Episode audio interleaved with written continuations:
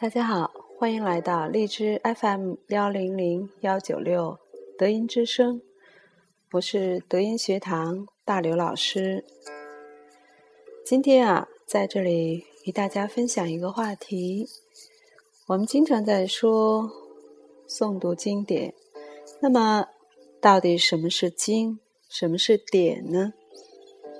那么诵读经典，它的意义和方法何在呢？首先，我们把东方经典与西方经典先做一个比较。站在世界各民族的范围来看，这个经，西方有西方人必读的经典《圣经》，阿拉伯地区有他们必读的经典《古兰经》。在中国，这个经就比较复杂，既有印度传过来的佛经。也有本民族的道学经典，像《老子五千言》，还有其他众多的经典。实际上，我们从西方的经典中可以看出，其中有宗教的氛围。但是，无论西方还是阿拉伯地区，他们通过带有宗教氛围的经典。长期的对自己的国民进行精神层面的教育，也是有效果的。当然，部分西方人，包括联合国文教卫组织的一位领导，也曾经谈到这个问题问题时，认为西方所有的经，包括圣经，都只是类似于孔子的学说。认为他只是劝导教育人们如何去做，唯独中国的老子五千言是一份心灵约会的邀请书，只要诵读，自己的心灵就能够敞开，进入到一个纯美高尚的道德氛围里面去，与天地自然共同进行感革，来体悟道。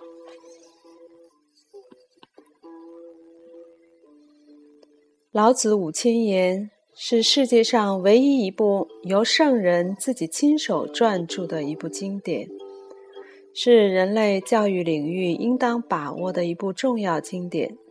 它里面没有宗教的氛围，也没有迷信的成分，只是在教育人们如何通过自己的心，去达到一种天人合一的状态。把握人与自然的一种最和谐的关系。俄国文学家托尔斯泰说过：“他之所以富有创作灵感，得益于阅读中国的老子。再一个就是中国的孔子。他认为老子思想是不可逾越的道德高峰。西方很多著名科学家的成就，都得益于。”对中国易经的学习和对老子思想的学习，在十七世纪以后，西方对中国经的研究是比较深入的。至于说中国《老子五千言》这部最著名的经典，为什么中国人没有采用，相反却能够被西方人发现？因为中国近一千五百年以来。长期都是处在儒学一家独占教育领域的环境中，排斥和拒绝老子思想进入教育领域，甚至连《易经》的思想也要加以阉割。特别是八股行而经说王的现象，在宋明朝已经出现。在这几百年时间，这种思想根深蒂固地在影响着我们的大脑。影响着整个社会的认识观念。西方原来只是在圣经的熏陶下培育自己的直觉和灵感，并没有像东方古代那样教育每个学习者都要建立大智慧，建立慧识慧心。这个“慧”里面就包含着直觉和灵感。实际上。直觉和灵感只是太极图里面的阴与野和阳与野。后天的智识和先天的慧识之间的互动，是靠太极图的一个阴与野和一个阳与野来互动进行传递。像我们大脑组织一样，脑实质里面的直觉和慧识透发到大脑皮层来，它要有个通道。这个通道就是正电位和负电位，通过放电现象传导到大脑皮层。大脑皮层的活动也要经过这个放电现象进入大脑质层和大脑深层。如果只重视书的学习而不重视经的学习，那么这个深层次放电现象和这个深层次的传递就没办法完成，智和慧就难以相互平衡。有很多人都认为。经典是文言文，老师都不懂，孩子们更不懂，怎么可能产生这样的效果呢？这个问题是一个共性。实际上，很多东西正是因为不懂，道德能量才会高。如果懂了，道德能量效果反而会下降。这里边的辩证关系，大家可能暂时难以理解。可确实就是这样一个模式，因为任何文言文站在不同的角度都可以产生不同的解释。十个人读一句话，可以产生十个不同的观点。为什么呢？因为文言文是一个高度浓缩的信息模块，这个信息模块可以同时向四周建立一些信息的传输通道。站在任任何一条通道上，都能够感知整个模块的一部分，而不是全部。要想整体掌握全部的信息量，那么自己必须要深入其中，整个身心都要融入到里面去，才能全面掌握。在早期的感知。只能够掌握某一通道、某一方位上的局部信息之时，那个就是进入整个模块内全面掌握的一个先导。如果提前告诉这句话是这个意思，从知识角度上去进行解读，从商业角度、军事角度、政治角度、文化角度等等各个角度去进行解读，都可以得出。这个领域里边的答案，但它并不是全部的，因为作为基因，它是直接反映天地自然的客观规律，非常简单。但我们后天知识常常是把一些最简单的内容，通过自己的经验思维进行推理，进行复杂化，反而不容易从整个简单的模式中解读整个内容。小孩子诵读经典，年龄越小，诵读的效果越好。诵读时会像复印机一样，很快就把整个经文的内容全部复制在自己的大脑皮层，并且激活深层大脑智慧的放电，使他们变得非常聪明伶俐，思维活跃，直觉敏感。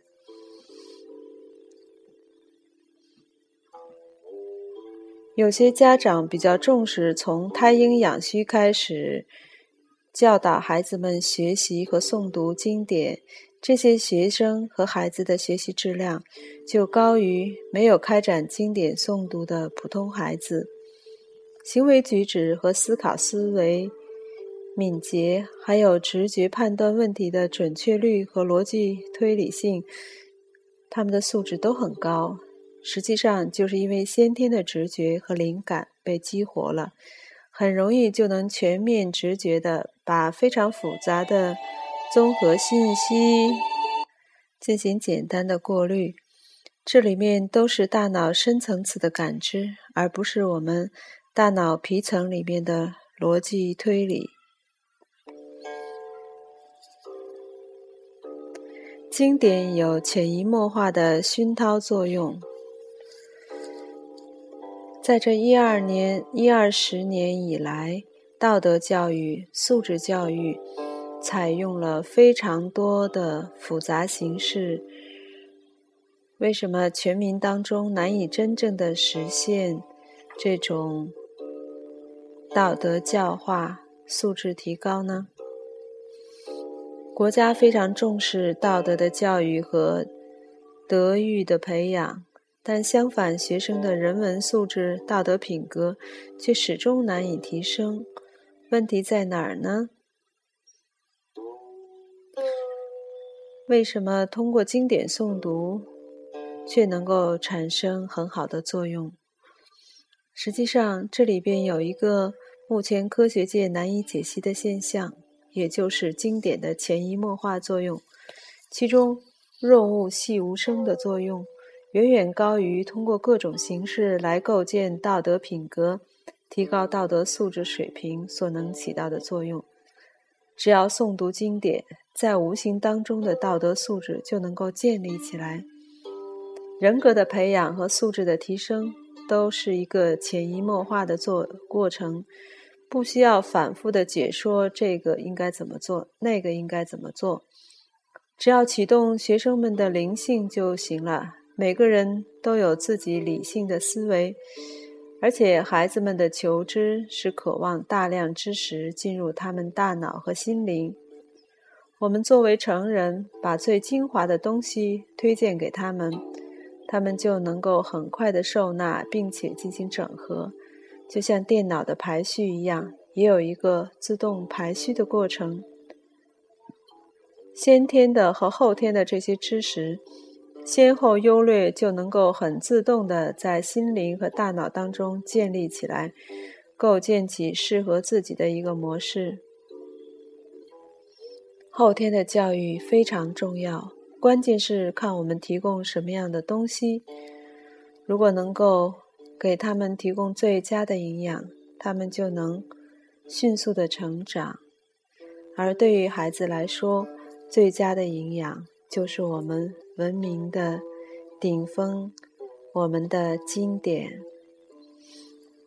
好，在这里对于经典做一个简单的介绍，希望对大家能有所帮助。如果想进一步了解的话，可以在我们德音之声这个广播的内容当中去寻找你需要的一些内容和答案。后续我们也将会继续来介绍这方面的一些内容。以上的内容选自国学名家熊春锦先生所著的《中华德惠智教育辅导丛书》当中，《德惠智教育辅导》一书答疑汇编。好，今天就先跟大家聊到这里，感恩您的收听。感恩熊春锦先生为我们做的精彩阐释，我们下次再见。